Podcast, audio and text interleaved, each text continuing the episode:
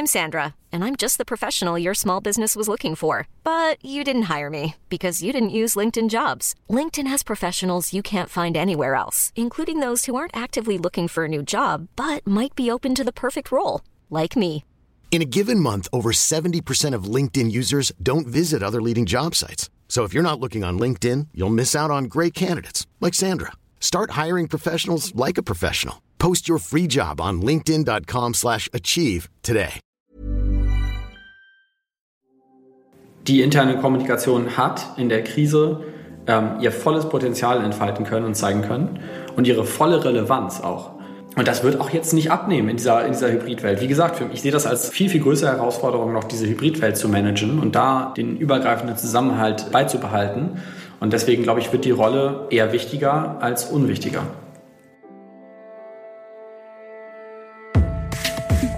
Think Beyond, der Podcast rund um interne Kommunikation.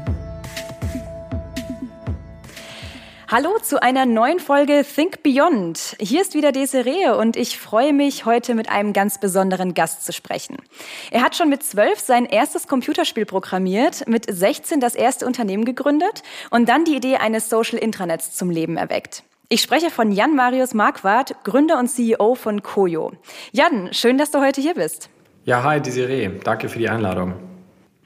Ich habe es ja eingangs erwähnt, äh, schon mit zwölf hast du angefangen zu programmieren.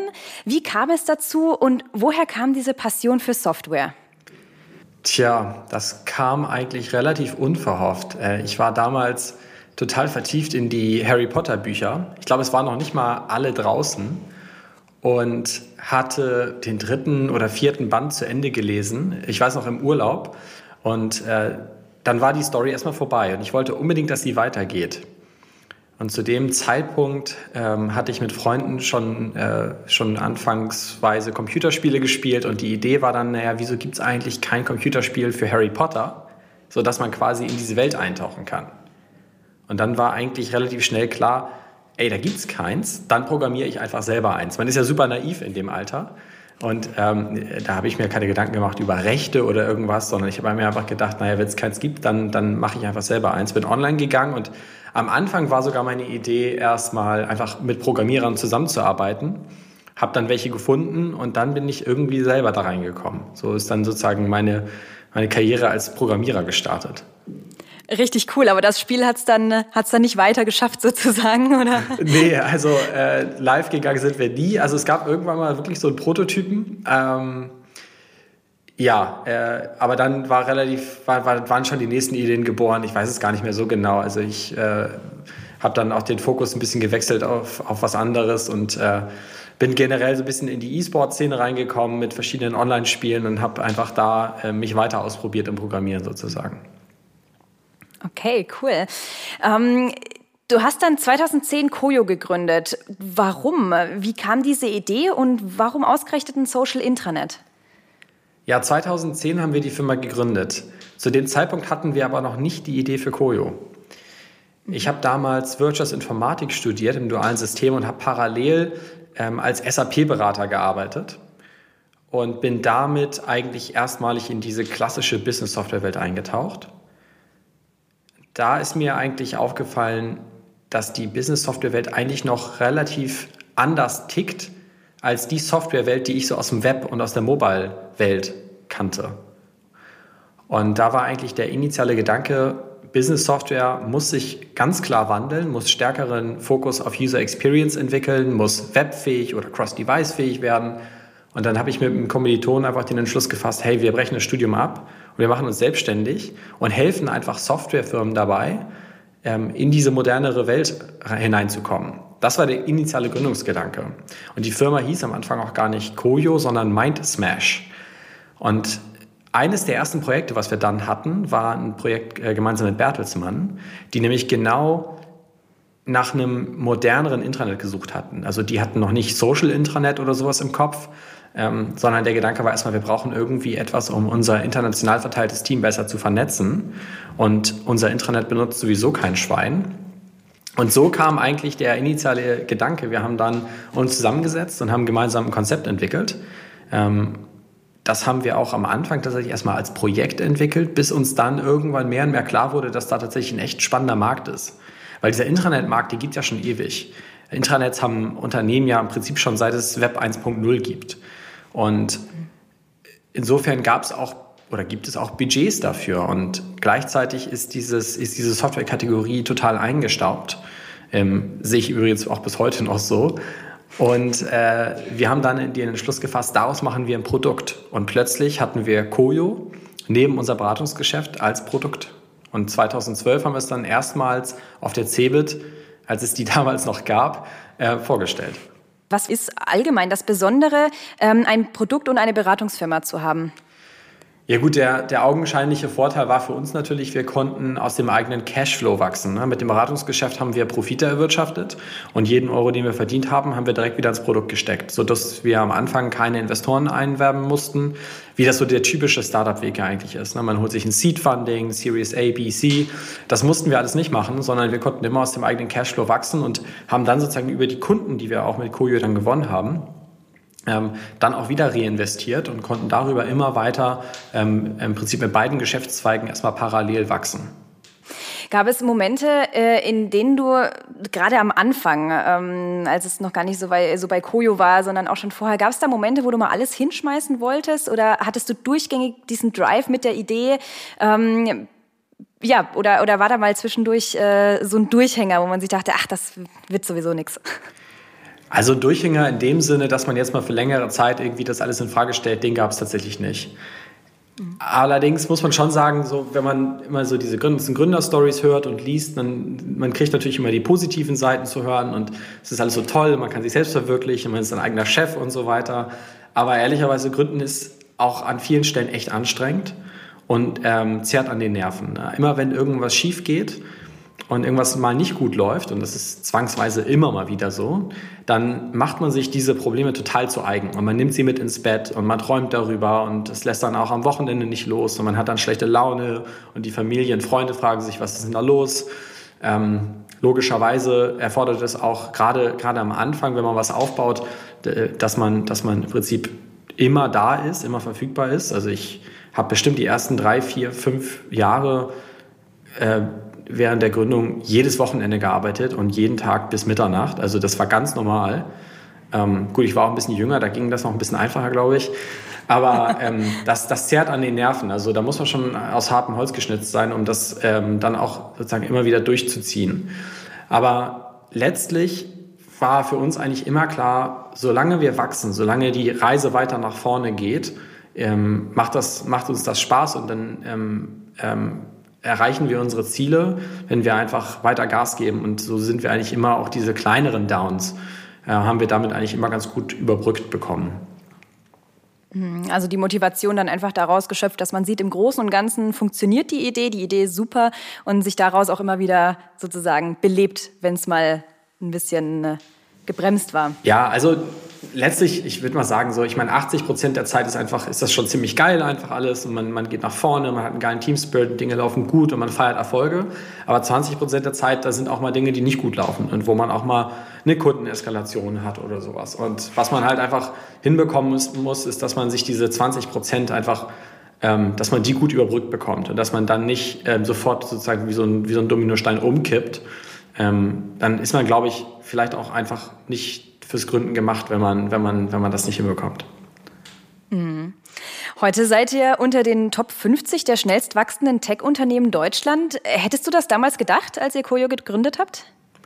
Ja, also auf jeden Fall. Also wir, wir hatten schon immer richtig große Ambitionen. Ähm, ehrlicherweise, die Ambitionen sind, wenn überhaupt, sind sie in der Zeit ein bisschen kleiner geworden. Ähm, äh, damals jung und naiv, wir wollten das nächste SAP aufbauen ähm, der nächste große äh, Softwarekonzern Deutschlands werden. Mittlerweile wissen wir, dass wir deutlich besser damit fahren, ähm, in, einer bestimmten, in einer bestimmten Vertical oder einer bestimmten Nische zu wachsen, als, äh, als so in der Breite. Ähm, aber äh, ja, wir, wir haben, also mein Ziel ist auch, in, unter den Top 50 zu bleiben. Also wir haben, wir haben hohe Wachstumsambitionen und wir wollen genauso weitermachen wie bisher. Ähm, wenn wir so ein bisschen bei dem Thema Social Intranet bleiben, was ist deine Einschätzung? Warum sind Social Intranets heute wichtiger als noch vor ein paar Jahren? Du hast ja vorhin schon angesprochen, Intranets gibt es eigentlich schon immer. Ähm, jetzt sind wir beim Social Intranet. Ähm, ja, muss ich ein bisschen ausholen. Also ich glaube, dass die, die Transition ähm, ähm, bei den Unternehmen, dass, also die, die Entwicklung, dass die Unternehmen angefangen haben zu erkennen, sie müssen, was die interne Kommunikation angeht, ihren Mitarbeitern mehr bieten, dass die schon seit einigen Jahren, Jahren im Gange ist. Und das, was jetzt als Brandbeschleuniger logischerweise gewirkt hat, war Covid. Ähm, dadurch, dass jetzt zwangsweise viele Firmen von heute auf morgen auf Remote Work wechseln mussten, auch Firmen, die es bisher gar nicht gewohnt waren, ähm, ist die Nachfrage und das Bedürfnis auch der Mitarbeiter involviert zu bleiben und ähm, eine gewisse Bindung zum Unternehmen aufzubauen, und das wird üblicherweise eben über interne Kommunikation sichergestellt, ist schlagartig gestiegen. Viele Unternehmen, die wir vielleicht normalerweise noch hätten überzeugen müssen, hey, ihr müsst euch mal beim, Intranet, beim Thema Intranet neue Gedanken machen, die sind jetzt total offen. Und wir sehen deswegen auch gerade tatsächlich, ich glaube, die, die höchste Nachfrage, die wir jemals gesehen haben. Habt ihr als Anbieter dabei den Trend so ein Stück weit auch befeuert äh, bzw. vorangetrieben oder seid ihr da seinerzeit auf äh, eine Entwicklung aufgesprungen, die es sowieso schon gab, einfach ähm, dadurch, dass im, im privaten Bereich ja auch sozialer Austausch, soziale Netzwerke ähm, dann von einem Moment auf den anderen geboomt äh, haben? äh, jeder Sender geworden ist, Senderin geworden ist. Äh, was meinst du? Habt ihr da, seid ihr aufgesprungen oder habt ihr da wirklich das vorangetrieben? Ähm, kommt darauf an, von, welcher, von welchem Blickwinkel man das sieht. Also als wir angefangen haben mit Koyo, gab es ja Facebook schon und Social Media und das Web 2.0, letztlich das Internet zum Mitmachen. Also unser, unser Gedanke war aber damals schon, okay, wir bringen das Web 2.0 in die Firmen. Weil das war alles andere als gang und gäbe. Und das gab es auch damals nicht. Das war wirklich ein Glücksfall, dass wir damals mit Bertelsmann und konkret mit der Bertelsmann Music Group als Tochterunternehmen mit einem sehr, sehr jungen Team, einem sehr kreativen, international ausgerichteten Spirit, dass die Bock hatten, einfach auch in diese selbe Richtung zu gehen. Deswegen konnten wir am Anfang, waren wir da am Anfang ganz klar Early Mover. Ähm, was es zugegebenermaßen ja auch nicht einfach gemacht hat, ne? weil gerade, gerade wenn du eine neue Kategorie erschaffen möchtest, dann musst du am Anfang eben immer alle davon überzeugen, dass das, was du machst, überhaupt erstmal einen Sinn ergibt und dass das einen Nutzen bringt und nicht eben nur das Produkt zu verkaufen. Ich habe immer, ich habe das immer am Anfang Doppelvertriebsherausforderung genannt. Also du musst zuerst erklären, was du machst und dass es sinnvoll ist und dass man das braucht. Und dann musst du halt nochmal zweites Mal überzeugen, dass es auch dein, dein Produkt sein soll. Hm. Ja, das ist natürlich dann auch so ein bisschen die Herausforderung, Herausforderung könnte ich mir vorstellen. Ähm, da weder zu früh noch zu spät zu sein. Ne? Also wenn man, wenn gerade etwas noch nicht so etabliert ist und man steigt ein, ich meine, es gibt ja viele Beispiele von, von Gründern oder von Ideen, äh, die, die ähm, Menschen hatten, die einfach zu früh für ihre Zeit waren und dann, dann noch nicht geboomt sind und ein Jahr später hat es funktioniert, aber dann halt mit jemand anderem. Ne? Das ist wahrscheinlich auch eine Herausforderung. Ja, gewesen. total, genau. Also das ist ähm, tatsächlich auch bis heute so ein bisschen unser Mantra. Ne? Also wir werden natürlich auch ähm, wirklich zugebombt mit Anfragen von Bestandskunden, Neukunden, Partnern, mit innovativen, richtig coolen Ideen für Dinge, die wir im Produkt machen könnten. Aber wir müssen auch heute, häufig immer mal wieder reflektieren und sagen, naja, ist das nicht vielleicht zu früh für den Markt? Ich weiß noch, letztes Jahr, als man sich noch äh, live treffen durfte, habe ich eine Konferenz gehabt mit, ähm, mit ein paar von unseren Kunden und da ging es um die Frage, wie gehen wir eigentlich mit Generation Z um? Ähm, also sozusagen Generation Snapchat, wenn die ins Unternehmen kommen, brauchen wir dann User Stories im Intranet. Und wir sind natürlich hingegangen und gesagt, ja, wir vertreten die These, dass das ein total wichtiges Thema wird, wenn die reinkommen und wir müssen sozusagen das drei Generationen Intranet anbieten, also Generation X, Y und Z. Und dann war im Prinzip sofort die, die einhellige Resonanz von unseren Kunden so, hey Leute, das ist für uns viel zu modern. Also das, das ist klar kommen jetzt die ersten jüngeren Leute zu Unternehmen, aber 90 Prozent unserer Belegschaft gewöhnen sich gerade noch an die E-Mail so in etwa. Also es ist ganz interessant, ähm, ganz interessant, ähm, dann, äh, dann wirklich diesen Mittelweg zu finden. Wie stehst du in dem Zusammenhang mit äh, künstlicher Intelligenz? Also das ist ja was, was jetzt gerade äh, immer mehr, sage ich mal, so aufflammt. Das ist noch, also ich habe so das, das Gefühl, wenn ich das so seit dem letzten Jahr beobachte, das kommt immer mal wieder so ins Spiel, es wird aber immer wieder auch so abgeblockt so ein bisschen, dann ähm, merke ich jetzt aber, dass es immer mehr und immer mehr ist und äh, man jetzt ja auch langsam sieht, dass bei den ersten ähm, Software, die wir schon nutzen, äh, KI dabei ist, dass die Menschen auch verstehen, okay, das ist KI und so. Ähm, wie stehst du dazu? Ähm, wird das jetzt in naher Zukunft tatsächlich so ein Trend werden oder glaubst du, das ist noch was, da brauchen wir tatsächlich noch ein bisschen länger? Also grundsätzlich ist KI ja schon ein riesengroßer Trend. Ich würde dann mal gucken, welchen Impact hat das auf, auf das Thema Intranet ähm, und interne Kommunikation. Ich glaube, da hat es einen sehr, sehr großen Impact und kann auch sehr, sehr, sehr, sehr vielfältige Anwendungsfälle ermöglichen, ähm, die wirklich interne Kommunikation deutlich verbessern können. Äh, mal ein ganz einfaches Beispiel. Ne? Du kommst als neue Mitarbeiterin in ein Unternehmen rein und vielleicht auch in dein Social Internet von Koyo und am Anfang ähm, siehst du nur die Standardinformationen, die im Prinzip ähm, entweder deiner Usergruppe zugewiesen wurden oder die vielleicht global verfügbar sind. Aber wie cool wäre denn das, wenn das Intranet schon in der Lage wäre, vielleicht auf Basis deines CVs oder deiner Vorerfahrungen, vielleicht auf Basis deines LinkedIn-Profils ähm, herauszufiltern, was deine Interessen sind und dir basierend darauf auch Inhalte aus der internen Kommunikation empfehlen kann oder vorempfehlen kann. Das wäre mal so ein ganz einfacher Anwendungsfall, für den man vielleicht sogar nicht mal unbedingt KI-Technologien braucht, aber das geht für mich so in diese Gesamtkategorie einfach intelligentere Features. Und ähm, ich glaube, gerade was so das Thema Personalisierung und Individualisierung von Informationsflüssen angeht, ähm, kann KI einen unglaublich großen ähm, Vorteil bieten für die interne Kommunikation. Weil am Ende muss man ja sagen, ist ja das Ziel, mit den Inhalten möglichst viele zu erreichen und möglichst zielgruppengenau, also möglichst mit einer hohen Relevanz. Und gerade was das Thema hohe Relevanz angeht, äh, verlassen sich natürlich viele darauf, dass sie top-down sozusagen die richtige, die richtige ähm, Zielgruppenzuordnung vornehmen. Also ich schreibe jetzt einen Artikel zur neuen äh, Strategie im Unternehmensbereich XY und dann will ich, gehe ich davon aus, dass alle im Unternehmensbereich das interessiert. Ja, aber vielleicht gibt es auch Leute außerhalb des Unternehmensbereichs, die das interessiert. Aber die treffe ich dann vielleicht mit meiner Zielgruppendefinition, wenn ich sie manuell vornehme, nicht. Also insofern sehen wir da unglaublich viel Potenzial und tatsächlich ist das für uns auch eines der großen Themen ähm, auf unserer Produktstrategie. Ein Social Intranet ähm, zeichnet sich ja vor allem dadurch aus, dass man nicht nur äh, die, die Informationen be äh, bereitstellt, sondern ja auch der Social Faktor mit dabei ist. Das heißt, ähm, man äh, interagieren kann, dass die Mitarbeitenden untereinander kommunizieren können, dass es zu Kollaboration kommt und nicht mehr nur zu Kommunikation.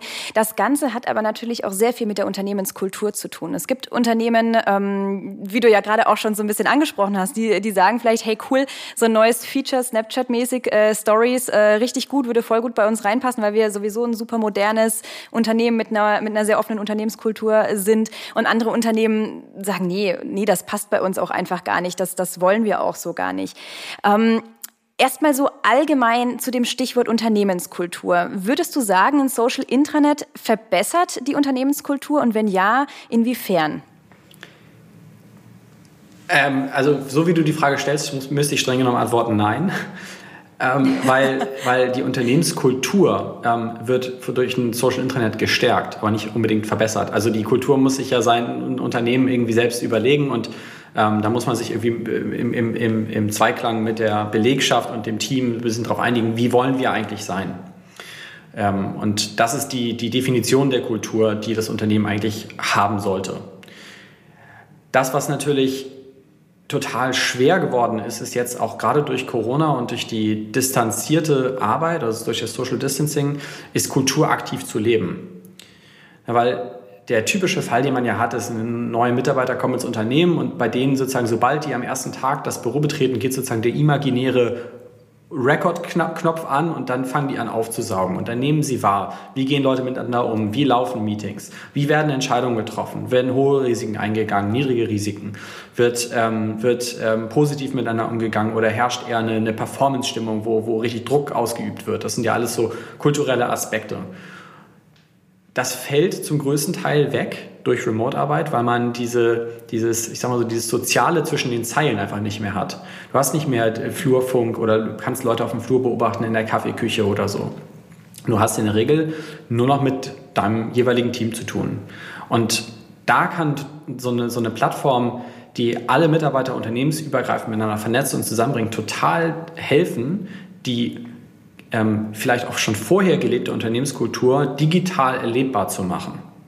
Indem man zum Beispiel, das machen, das, ich kann ja mal ein bisschen erzählen, wie wir das machen. Ähm, wir haben so digitale Culture Cards entwickelt und jeden Freitag können die Leute diese Culture Cards teilen und anderen Leuten zuweisen, sozusagen. Also ich kann, kann, könnte bei dir auf die Timeline posten, hey Desiree, äh, Kulturwert, positives Mindset ist mir diese Woche total aufgefallen in folgender Situation. Und so werden so bestimmte ähm, Erlebnisse quasi digital ähm, ja, erlebbar gemacht für, für andere. Also das heißt, ähm, du sagst, ein Social Internet verstärkt die Unternehmenskultur, kann sie aber nicht verbessern, insofern, dass das Unternehmen sich erstmal Gedanken über die eigene Unternehmenskultur machen muss. Was würdest du denn ähm, Unternehmensvertretern, äh, Vertreterinnen empfehlen, die sagen, beziehungsweise internen KommunikatorInnen, die sagen, wir möchten gerne ein Social Intranet haben, weil uns das gerade in der jetzigen Situation Remote Work einfach sehr viel bringt, äh, zusammenzubleiben, aber die Unternehmenskultur ist einfach noch nicht so weit. Welchen Ansatz würdest du gehen, ähm, um beispielsweise dann das Management zu überzeugen, beziehungsweise sich überhaupt die, die, die Unternehmenskultur sozusagen dahin zu bringen, dass ein Social Intranet ähm, sinnvoll ist und genutzt werden kann? Also Natürlich eignet sich so eine Plattform auch total dafür, eine, eine, einen Wandel der Unternehmenskultur zu promoten. Ja, also gerade wenn man es schafft, über, über Geschichten, die man erzählt, Beispiele, die man hervorhebt, ähm, das, das, was man mit der Kultur verbinden möchte, erlebbar zu machen, dann kann man das über die Plattform sehr gut spielen. Ähm, weil Unternehmen, die von ihrer Unternehmenskultur her nicht so weit sind, ist die Frage, was das, was das genau bedeutet. Also ähm, das, ich stelle mir jetzt gerade so ein Unternehmen vor, was äh, sich bisher vielleicht wenig Gedanken über die eigene Unternehmenskultur gemacht hat oder vielleicht auch ein Unternehmen, nehmen wir mal ein anderes Beispiel, ja? sagen wir mal zwei große Unternehmen mergen äh, miteinander, so dann prallen auf einmal zwei Kulturen aufeinander und das wäre für mich so ein Beispiel, wo man sich vielleicht Gedanken machen muss, okay, wie wollen wir eigentlich unser Miteinander im Unternehmen anhand bestimmter Tugenden oder anhand bestimmter Werte eigentlich definieren. Ähm, diese Gedanken, ähm, wie, man, wie man zu der Kultur kommt, ähm, da, das ist für mich erstmal tatsächlich losgelöst von der Plattform. Also das, ähm, das, das löst auch ein Koyo nicht. Da muss sich ein Unternehmen Gedanken zu machen. Ähm, was ich immer sehr empfehlen kann, ist, das nicht top-down zu machen, sondern die Leute mit einzubeziehen, die, die Mitarbeiter zu fragen, Vertreter zu fragen, Umfragen zu machen und einfach mal herauszufinden, was ist eigentlich das, das, was sind eigentlich die Werte, die heute schon sozusagen im Verborgenen schlummern und die rauszuholen. Und dann eignet sich so eine Plattform ähm, ähm, wie Koyo als Social Intranet natürlich total dafür, diese Werte zu promoten. Ähm, wir haben das ähm, am Anfang, als wir unsere Unternehmenskultur, als wir gewachsen sind und gemerkt haben, okay, wir brauchen jetzt tatsächlich auch mal eine aufgeschriebene Unternehmenskultur, äh, da haben wir es zum Beispiel so gemacht, dass wir jede Woche zu einem unserer Werte eine Geschichte erzählt haben. Einfach nur teilweise auch fiktive Beispiele, was das eigentlich bedeutet. Was bedeutet dieser Wert eigentlich für uns gelebt, konkret? Weil ich glaube, was viele auch immer falsch machen, ist, sie ballern dann irgendwie zehn Wörter an die Wand und sagen so, ja, jetzt sind wir alle positiv und performanceorientiert und motiviert und wir sind irgendwie, haben Zusammenhalt und sowas. Aber das, ähm, das wird so nicht den Eingang in die Köpfe finden, weil man darf einen Fehler, glaube ich, nicht machen. Mitarbeiter ähm, werden nicht in einer bestimmten Situation ähm, da sitzen und sich überlegen, ah ja, einer unserer Werte war ja XYZ, dann muss ich das ja jetzt so und so machen, sondern das muss aus dem Inneren herauskommen. Also die Werte, das muss sozusagen gelebt und verinnerlicht sein. Und das ist einfach ein repetitiver Lernprozess, den man, den man fördern und, und ähm, pflegen muss. Ist ein Social Intranet wirklich für jede Organisation geeignet? Wenn wir das jetzt mal so ein bisschen zusammenfassen, sagen wir mal, wir haben jetzt wirklich ein Unternehmen, was, ähm, was das, das mag es ja geben. Also ich habe jetzt kein direktes Beispiel, aber das mag es ja geben, dass Unternehmen ähm, einfach so diesen Austausch, diese Kollaboration nicht ganz so fördern, sondern es wirklich eher eine Top-Down-Kommunikation gibt in der Kultur. Würdet ihr potenziellen Kunden auch ganz bewusst sagen, nee, das passt für euch nicht? Äh, oder wie geht ihr dann daran? Früher vielleicht. Heute kann ich mir eigentlich dieses Beispiel nicht mehr vorstellen. Also ich glaube, früher, wir sind ja 2012 schon gestartet, ne, da war der Fokus ganz klar auf Office Worker. Und das Social Intranet war hauptsächlich ein Tool für Büromitarbeiter, für Wissensarbeiter. Die Hauptanwendungsfälle gingen darum, Wissen schnell auffindbar zu machen, Experten miteinander zu vernetzen. Ähm, mittlerweile hat, haben sich die Anwendungsfälle total erweitert. Gerade der, das Thema, ähm, das Thema äh, Employee Communications ist total in den Vordergrund gerückt auf der, auf der Intranet-Plattform. und insbesondere auch für die Blue-Collar-Worker. Ähm, wir sehen das ganz stark, dass viele Unternehmen, die, die viele Blue-Collar-Worker haben oder, oder Frontline-Worker, Leute, die draußen unterwegs sind, im Vertrieb, an der Supermarktkasse, als Handwerker oder wo, wie auch immer, ähm, dass, dass da auch der War for Talent sozusagen Einzug hält. Unternehmen müssen sich auch bei diesen Mitarbeitern echt Mühe geben. Und gleichzeitig, ähm, und da, da, äh, da, da gilt für mich so ein, so ein Sprichwort von, äh, ein Sprichwort, also eine, eine Weisheit von Richard Branson, der hat mal gesagt, Clients do not come first, employees come first. If you take care of your employees, they will take care of the clients. Und ähm, das ist so, ein, so, eine, so eine Philosophie, die am Ende zu, ähm, zu einem exorbitant guten Kundenerlebnis führt. Wenn du nämlich einem Mitarbeiter gegenüberstehst, als Kunde jetzt, einem Mitarbeiter gegenüberstehst, der nicht nur kundenorientiert ist, weil ihm gesagt wurde, soll, der Kunde ist der König, sondern einem Mitarbeiter gegenüberstehst, der die, die, die Unternehmensmission versteht und seinen Impact auf den Unternehmenserfolg versteht und deswegen intrinsisch motiviert ist, für den Kunden die beste Experience zu bieten sozusagen. Und ähm, das erfordert natürlich, dass man auch diese Mitarbeitergruppen, Frontline Worker, ähm, stärker mit einbezieht und ihnen auch vielleicht viel, viel stärker sichtbar macht, was ist eigentlich deine Rolle und dein Impact hier in der Organisation? Warum ist das, was du machst, total wichtig? Und warum ist das, was wir machen als Unternehmen, total wichtig? Und ich, ich würde wetten, es ist heute noch so, dass die Mehrheit der, der, der, der Mitarbeiter, wenn man sie fragen würde, ne, wofür steht ein Unternehmen oder warum ist das, was dein Unternehmen macht, wichtig, ähm, was ist sozusagen euer Why, dass sie das nicht beantworten könnten. Und das ist aus meiner Sicht etwas, wo, wo eine, eine, eine, Unternehmenskommunikationsplattform wie Koyo, über die man alle Mitarbeiter erreichen kann, total helfen kann. Um auf deine Frage zurückzukommen, aus dem Grund glaube ich, als ich heute ist so eine Plattform eigentlich für jedes Unternehmen geeignet. Ich könnte mir kaum Beispiele vorstellen, wo das anders wäre. Jetzt ist es ja aufgrund der aktuellen Situation durch Corona so, dass viele ähm, Deskworker äh, remote arbeiten. Also ähm, ganze Unternehmen jetzt eigentlich äh, vielleicht sogar deutschlandweit verteilt sind. Ähm, wie wirkt sich dieser Punkt von Remote Work, von Homeoffice auf äh, deiner Meinung nach auf die Unternehmenskultur aus? Äh, wenn wir beispielsweise jetzt auch mal diese Punkte ansprechen, also nicht nur ähm, das Remote Work an sich als Herausforderung, sondern auch ähm, Digital Experience. Also das, äh, du hattest das vorhin mal kurz angesprochen, was ihr bei Koyo macht, dass man die Kultur auch digital erlebbar macht und dass sie digital gelebt wird. Ähm, was sind so die Auswirkungen deiner Meinung nach? Also, vielleicht lass mich mal, lass mich mal anders anfangen. Also, ich glaube, zunächst einmal glaube ich nicht daran, dass wir, wenn wir das ganze Thema Corona jetzt hoffentlich bald mal gelöst bekommen, ähm, dass wir dann in, in einer kompletten Remote World stecken bleiben. Ich glaube sehr, sehr stark daran, und wir beschäftigen uns natürlich auch selber damit, ähm, dass wir ins Büro zurückkehren werden. Ähm, wir sehen bei uns, wir sind eine total junge Firma, wir sind im Schnitt 32 Jahre alt und bei uns werden die, sind, die, sind die Rufe extrem laut danach, ins Büro zurückzukehren. Ich glaube, was, was da bleiben wird, ist mehr Arbeitsplatzflexibilität oder Arbeitsortflexibilität. Also, dass Mitarbeiter, jetzt wo viele Arbeitgeber gelernt haben, es funktioniert halt auch remote ziemlich gut, dass viele Mitarbeiter einfach mehr Flexibilität zugesprochen bekommen, da zu arbeiten, wo sie es für sich am besten erachten. Wir bei uns zum Beispiel, wir werden jetzt ein Modell etablieren, ähm, bei dem wir einfach sagen, jede Abteilung oder jedes Team entscheidet einfach für sich selbst, was sind unsere Office-Tage. Und da ist man dann einfach gemeinsam im Office und ist gemeinsam da und ähm, umgekehrt gibt es dann eben Remote-Tage. Die Idee dahinter ist vielleicht einmal ganz kurz als Anekdote, also die Idee ist sozusagen möglichst zu vermeiden, dass es so gemischte Situationen gibt, so fünf Leute im Büro, zwei Remote. Weil dann sind ist relativ gut stark zu erwarten, dass die, die remote sind, dann so ein bisschen abgehängt werden, weil die sitzen dann eben nicht mit im selben Büro und kriegen den, kriegen den Talk zwischendurch mal mit, sondern ähm, sind so ein bisschen außen vor. Und das wollen wir halt vermeiden, deswegen dieser, dieser Ansatz.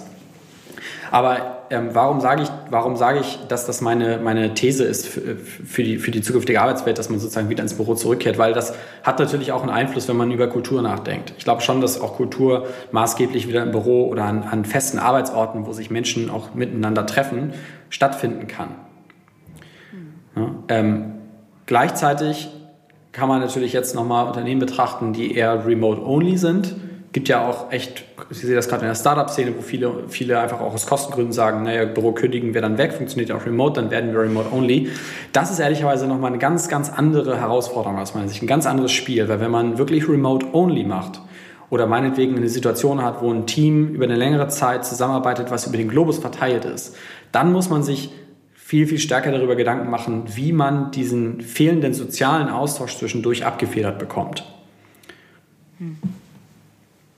Hast du konkrete Tipps, wie man das machen kann? Oder jetzt auch beispielsweise äh, jetzt in der jetzigen Situ Situation dieses Social Distancing verringern kann, aber auch in, dieser, äh, in diesem Beispiel, was du gerade gebracht hast, beispielsweise global äh, verteilte Mitarbeitende. Mhm.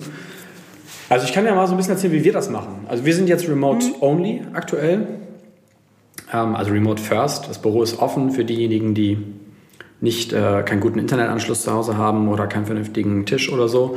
Aber es sind wirklich nur sehr, sehr wenige da. Ähm, wir haben jetzt eine Reihe von Formaten eingeführt, die uns echt dabei helfen. Also das fängt damit an, dass man zum Beispiel, ähm, wir kommen, also stellen wir uns Meetings vor, wie sie früher waren. Ne? Ähm, da war immer die Ansage, okay, Meetings sind ähm, hochproduktive Zeit, man soll möglichst wenig irgendwie Zeit verschwenden ähm, äh, und die müssen möglichst effizient sein, weil wir sitzen ja hier mit äh, fünf, sechs Leuten an einem Tisch, das kostet enorm viel Arbeitszeit, jede Minute, die, die kostet was. Remote, das so eins zu eins zu übernehmen, ist aus meiner Sicht ein Fehler. Man sollte schon den, den, den, den Zeitraum auch einräumen, bei einer Remote-Zoom-Session mal die ersten fünf bis zehn Minuten mal ein bisschen Smalltalk zu machen. Ist total okay. Oder auch hinterher nochmal zu schnacken und zu sagen, hey, lass doch noch mal ein bisschen drin bleiben. Achso, du machst gleich Mittagspause, ich auch. Dann lass uns doch bei Zoom drin bleiben.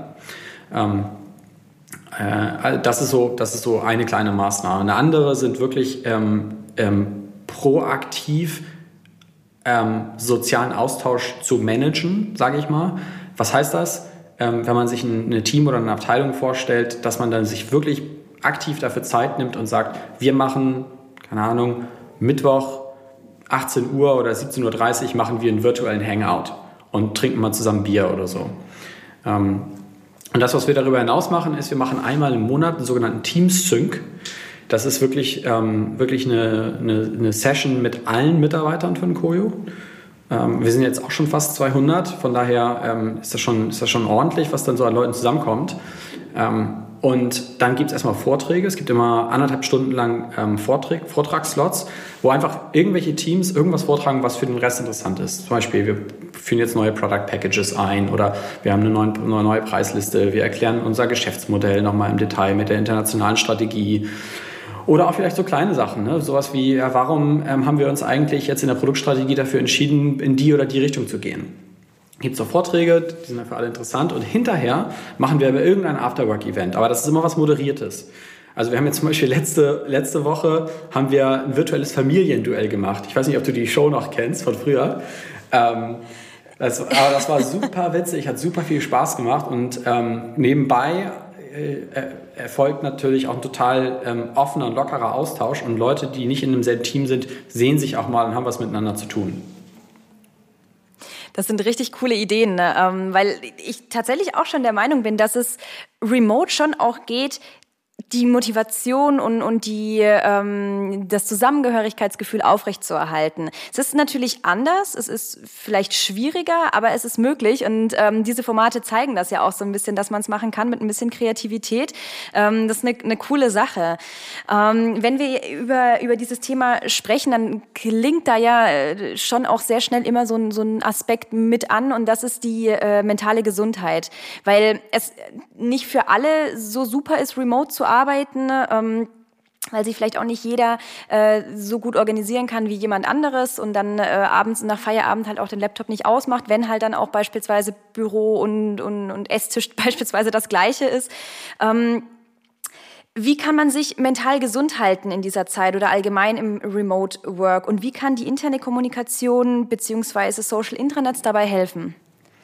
Ja, ist ein super wichtiges Thema. Ein Thema, mit dem wir uns tatsächlich aktuell auch sehr intensiv beschäftigen, weil wir das Gefühl haben, das heißt nicht nur das Gefühl, wir messen das tatsächlich auch, ähm, dass die mentale Gesundheit bei uns im Team enorm abnimmt, jetzt im zweiten Lockdown. Also der erste, kann sein, dass es daran lag, dass er kürzer war, da kann sein, dass es daran lag, dass der Frühling gerade noch im Kommen war, letztes Jahr, dass das Wetter besser war. Ähm, oder einfach, dass, dass man sozusagen, dass es der erste Lockdown einfach war und nicht der zweite oder der dritte. Ähm, äh, der zweite ist auf jeden Fall, der wirkt jetzt deutlich ähm, stärker auch, ähm, geht auf die Gemütslage. Also wir sehen das, Leute sind echt frustriert, ähm, ähm, erschöpft, wollen, wollen nicht mehr so wirklich. Und das schlägt sich auch auf die Gesundheit nieder und das kann man auch sehen. Ich glaube, das kann man auch abseits von Covid einfach beobachten. Ähm, insofern ist es total wichtig, dass sich jetzt Arbeitgeber Gedanken über die mentale Gesundheit machen. Ähm, den, den Leuten, das fängt mit ganz einfachen Sachen an, wie Leuten Tipps zu geben. Ne? Ähm, ein Beispiel ist ja, das machen leider viel weniger, als ich, äh, als ich gehofft hatte, aber zum Beispiel wirklich so eine Art Arbeitsgang-Routine zu entwickeln. Also man kann ja auch zu Hause den Gang zur Arbeit machen. Zum Beispiel, indem man morgens einen kleinen Spaziergang macht, fünf Minuten, und dann ist sozusagen der Gang zur Arbeit. Oder dass man sich sozusagen nicht nur obenrum ein Hemd anzieht und unten, untenrum noch die Boxershorts anhat, sondern dass man sich wirklich, wirklich wie zur Arbeit sozusagen anzieht oder sowas. Und dann sozusagen als zum Feierabend dann vielleicht in die Jogginghose wieder wechselt, um diesen, um diesen Cut äh, zu haben. Ne? Ähm, nee, aber es geht natürlich auch weiter. Also wir, wir erweitern zum Beispiel jetzt auch unser Angebot in Bezug auf, ähm, auf Beratung. Also ähm, das ist jetzt nicht ähm, Psychotherapie oder so, sondern es gibt mittlerweile so coole Online-Plattformen, wo man einfach ähm, schnell und kurz mal mit einem Coach sprechen kann, sich, sich mal irgendwie was von der Seele reden kann. Ähm, wir haben jetzt unternehmensweit Headspace als Meditations-App zur Verfügung gestellt. das, sind so, das sind so Sachen, die wir machen. Ähm, also ich glaube, da, da kommt tatsächlich dem, den Arbeitgebern auch eine ziemlich große Rolle aktuell zu, die, die Mitarbeiter dabei auch ein Stück weit zu unterstützen. Ähm, und ehrlicherweise muss ich auch sagen, es lohnt sich ja auch. Ne? Also wenn jetzt, so sieht es ja aktuell aus, der Lockdown und Remote Work jetzt nochmal mehrere Monate weitergehen, ähm, ähm, dann drohen ja auch Ausfälle, wenn, wenn Leute mit der Situation irgendwann nicht mehr klarkommen und ähm, überfordert werden. Insofern ähm, kann ich nur jedem empfehlen, da jetzt frühzeitig auch gegenzusteuern. Mhm. Also dann ganz klar auch die Aufgabe der KommunikatorInnen, das zu kommunizieren, also äh, Möglichkeiten anzubieten, ähm, um beispielsweise äh, einfach fit zu bleiben in der Mittagspause, dass es vielleicht auch einfach so, so, eine Art Programm gibt, die angeboten wird zumindest, oder aber, dass mindestens ähm, diese, diese Thematik kommuniziert wird und ähm, und informiert wird darüber. Absolut. Ich glaube, das ist halt so ein Punkt, wo jetzt aktuell HR und interne Kommunikation einfach sehr eng auch zusammenarbeiten müssen. Also die Angebote kommen natürlich vornehmlich von HR. Ähm, das ist bei uns auch so. Äh, bei uns heißt HR People and Culture, die treiben sowas. Die organisieren unsere Yoga-Classes und solche Sachen. Und dann ist es die Aufgabe der internen Kommunikation, das, das reinzu, reinzubringen in die Belegschaft und den Leuten klarzumachen, okay, es gibt hier, gibt hier Inhalte, Formate und die entsprechend zu promoten. Und eine dritte ähm, Instanz, die dabei äh, meines Erachtens so eine große Rolle spielt, sind Führungskräfte. Ähm, welche Rolle sollten Sie da einnehmen? Äh, und also und beispielsweise dann vielleicht, wie kann auch die interne Kommunikation die Führungskräfte dabei äh, unterstützen? Weil ich könnte mir vorstellen, wenn letztlich ähm, das Ganze nicht von der von den Führungskräften unterstützt wird und äh, vielleicht sogar belächelt wird, was, was da HR und IK irgendwie versuchen äh, zu machen, wird das nicht richtig funktionieren. Siehst du das auch so oder äh, wie ist da dein Standpunkt? Ja, klar. Also ähm, stimme ich voll und ganz zu. Ne? Also die, die Führungskräfte, die müssen das natürlich mittragen.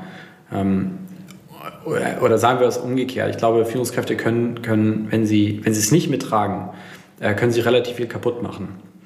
Ähm, witzigerweise spielt ja auch da wieder interne Kommunikation eine große Rolle.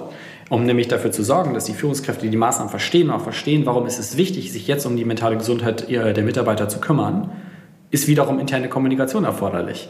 Also das ist wieder das äh, ne, Erklären, warum man bestimmte Dinge macht.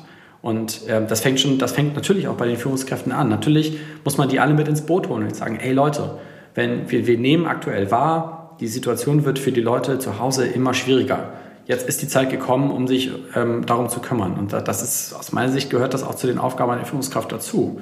Es besteht nicht nur darauf, daraus Aufgaben zuzuweisen und Performance ähm, zu bewerten, sondern es geht auch darum, sicherzustellen, dass die Mitarbeiter in der Lage sind, ihr volles Potenzial zu entfalten. So sehe ich zumindest meine Aufgabe als Führungskraft immer. Und ähm, wenn ich merke, dass es den Leuten nicht gut geht, dann muss ich daran arbeiten. Und dann kann ich die Werkzeuge, die mir vom Unternehmen zur Verfügung gestellt werden, ähm, nur, nur befürworten. Aber dazu muss ich es natürlich einmal verstehen und einmal für, für mich in meinem Kopf begreifen, okay, äh, meine Mitarbeiter sind keine Quetschtomaten. ja. das, ist ein, das ist ein schönes Bild.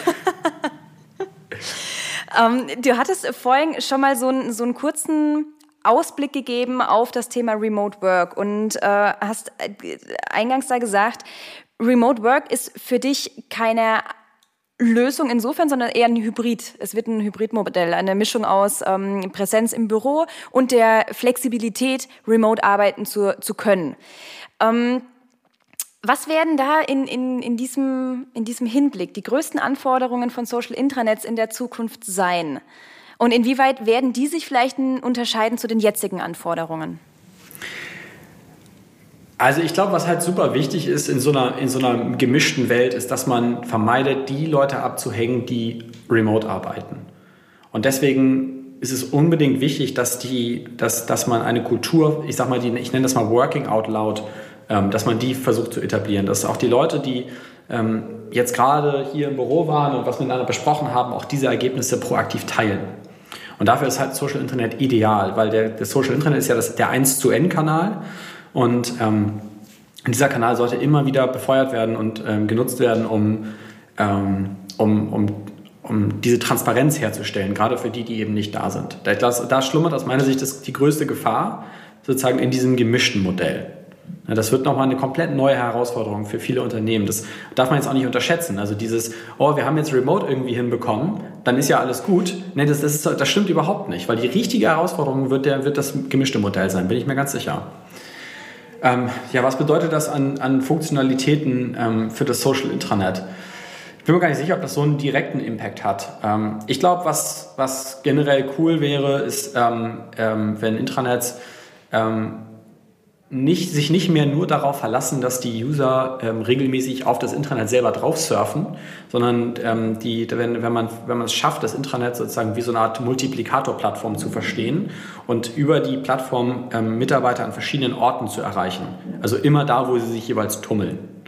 Ähm, also ich, wir nennen das bei uns immer den Multi-Touchpoint-Ansatz. Also die Kommunikation aus dem Intranet erreicht die Mitarbeiter auch an anderen Orten. Ein Beispiel Microsoft Teams, ja, wo das, das Zusammenarbeitstool der Zukunft, kein, keine Frage, wird jetzt gerade, ersetzt gerade die E-Mail immer mehr. Und ähm, das bedeutet, Menschen, die viel Zeit in Teams verbringen, sollten da auch in der Lage sein, interne Kommunikation zu erfahren. Also verstehen wir das als Channel und haben unsere Redakteure dazu befähigt, Nachrichten aktiv in diesen Kanal hinein. Und das kann, diese Kanäle können ja, können ja vielfältig sein. Ein Kanal kann ja, kann ja ähm, kann ja auch die, das digitale Pin, die digitale Pinwand im Büro sein. Ein Kanal kann, ähm, kann ähm, vielleicht auch sowas wie ein Podcast sein. Ne, also ähm, das, das, ist, glaube ich, das ist, glaube ich, ähm, ein spannender Ansatz, um, ähm, um es hinzubekommen, die Mitarbeiter mit ihrer neu gewonnenen Flexibilität ähm, überall zu erreichen. Hm. Äh, daran wird sich ja wahrscheinlich auch die Bedeutung äh, und Arbeit der internen Kommunikation auch ein bisschen verändern. Also wir haben ja gerade letztes Jahr gesehen, als das angefangen hat, dass die Bedeutung zumindest von der internen Kommunikation ja irgendwie super gestiegen ist. Das, äh, die interne Kommunikation hat in letzter Konsequenz die ganze, das ganze Unternehmen zusammengehalten. Ähm, wird sich die, die Bedeutung äh, und Arbeit der IK dann auch in, in Zukunft verändern? Ähm, Stichwort eben auch Hybrid und Stichwort dessen, was du gerade so anhand der äh, Social Intranets gesagt hast. Also ich, ich unterstütze das, was du sagst, komplett. Ähm, die interne Kommunikation hat in der Krise ähm, ihr volles Potenzial entfalten können und zeigen können und ihre volle Relevanz auch. Ne, also auch für, für, für die Zuhörer, die, die hier zuhören in der internen Kommunikation, ja, das ist, das ist eure Chance und eure, eure beste Gelegenheit, um jetzt auch mal dem, dem allerletzten eingestaubten Vorstand klarzumachen, interne Kommunikation ist einfach übertrieben wichtig. Ähm, und das wird auch jetzt nicht abnehmen in dieser, in dieser Hybridwelt. Wie gesagt, ich sehe das als, als, als viel, viel größere Herausforderung, noch diese Hybridwelt zu managen und da, da sozusagen die, den, den übergreifenden Zusammenhalt ähm, herzustellen oder beizubehalten. Und deswegen, glaube ich, wird die Rolle eher wichtiger als unwichtiger. Das ist ein super schönes Schlusswort. Du bist aber noch nicht entlassen. Äh, wir haben in unserem Podcast äh, noch eine Kategorie sozusagen, die wir immer am Ende noch mit anführen. Und das sind die fünf Sätze für den Erfolg. Das Ganze funktioniert wie folgt. Und zwar lese ich dir jetzt fünf Satzanfänge vor und du kannst sie jeweils mit ähm, dem Rest des Satzes sozusagen vervollständigen. Okay. Je nachdem, was du dazu denkst. Okay. Ich äh, lege mal mit dem ersten Satz los. Und zwar wäre das, Social Intranets sind wichtiger denn je, weil Sie dafür sorgen, dass ein Unternehmen heute und in der Zukunft zusammenhält. Der zweite Satz, interne Kommunikation ist gut beraten, wenn sie Jetzt beim Vorstand richtig auf die Kacke haut. Der nächste, künstliche Intelligenz wird in Zukunft auch in Social Intranets eine wichtige Rolle spielen, weil Sie die User Experience für die einzelnen Mitarbeiter deutlich verbessern kann. Remote Work bringt Vorteile, wenn Puh.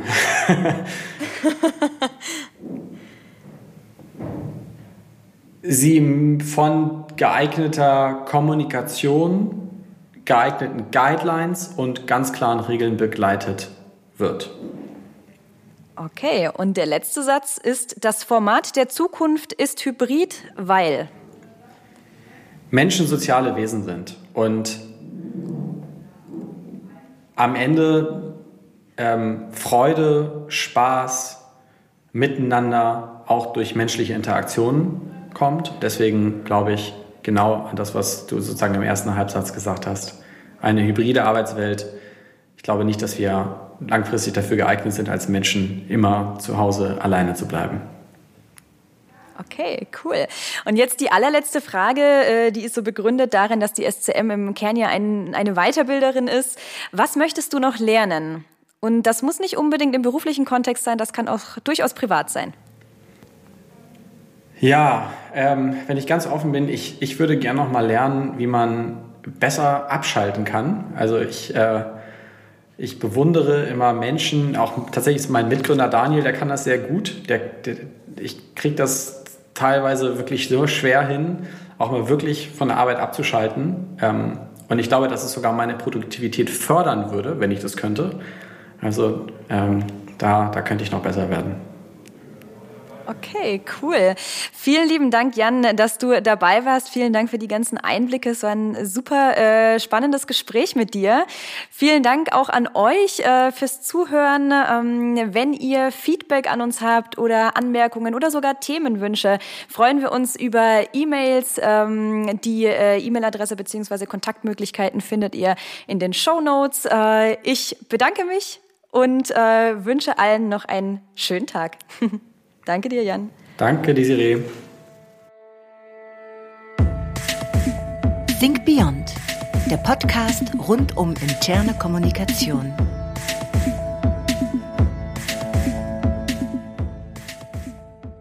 Think Beyond ist ein Podcast der SCM und wird produziert von Hill Productions.